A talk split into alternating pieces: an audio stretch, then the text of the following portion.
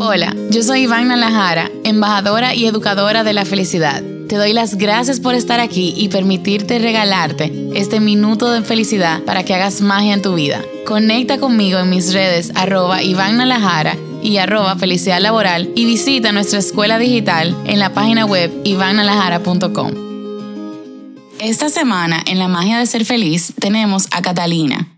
Catalina es life coach y terapeuta, quien a través de prácticas del silencio nos acompaña a regresar a la alineación al bienestar y a la plenitud en nuestras vidas. Catalina, ¿qué es practicar el silencio y cómo nos beneficia a los seres humanos? Podemos partir de la definición de lo que no es el silencio para que se nos haga un poco más fácil. El silencio no es únicamente la ausencia de ruido. El silencio está lleno de respuestas, pues en él encontramos la guía más poderosa que tiene el ser humano. Practicar el silencio es desarrollar la habilidad de escuchar lo que nuestra sabiduría interior quiere decirnos. En él conseguimos nuestra autenticidad, el fin de nuestros miedos, el propósito de nuestra vida, la revelación de las limitaciones y creencias que hemos heredado y que al final bloquean la abundancia y la plenitud de nuestros días. Si es la primera vez que buscas un espacio de encuentro contigo eh, y tu silencio interior, pues aquí te dejo las instrucciones básicas para tu primer día.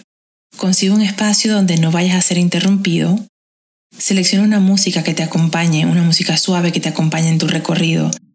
Acompaña tu experiencia con una vela o incienso que te ilumine y conecte tus sentidos con este momento, con el momento presente. Silencia tu teléfono móvil y regálate aunque sea 10 minutos para escuchar tu respiración y observar lo que estás pensando. Toma nota de todo lo que sientas y recibas, inclusive si los pensamientos estaban invadiendo tu espacio y diciéndote que no querías estar allí. Todo esto irá cambiando con el pasar de los días.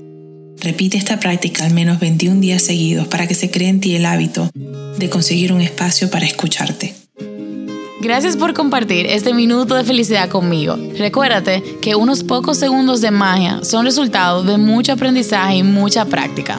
Déjame saber qué quieres aprender y cómo puedo acompañarte. Yo quiero leerte. Escríbeme al Insta arroba Iván Alajara y arroba Felicidad Laboral o visita nuestra escuela digital en ivannalajara.com. Acompáñame mañana para nuestro próximo minuto de felicidad.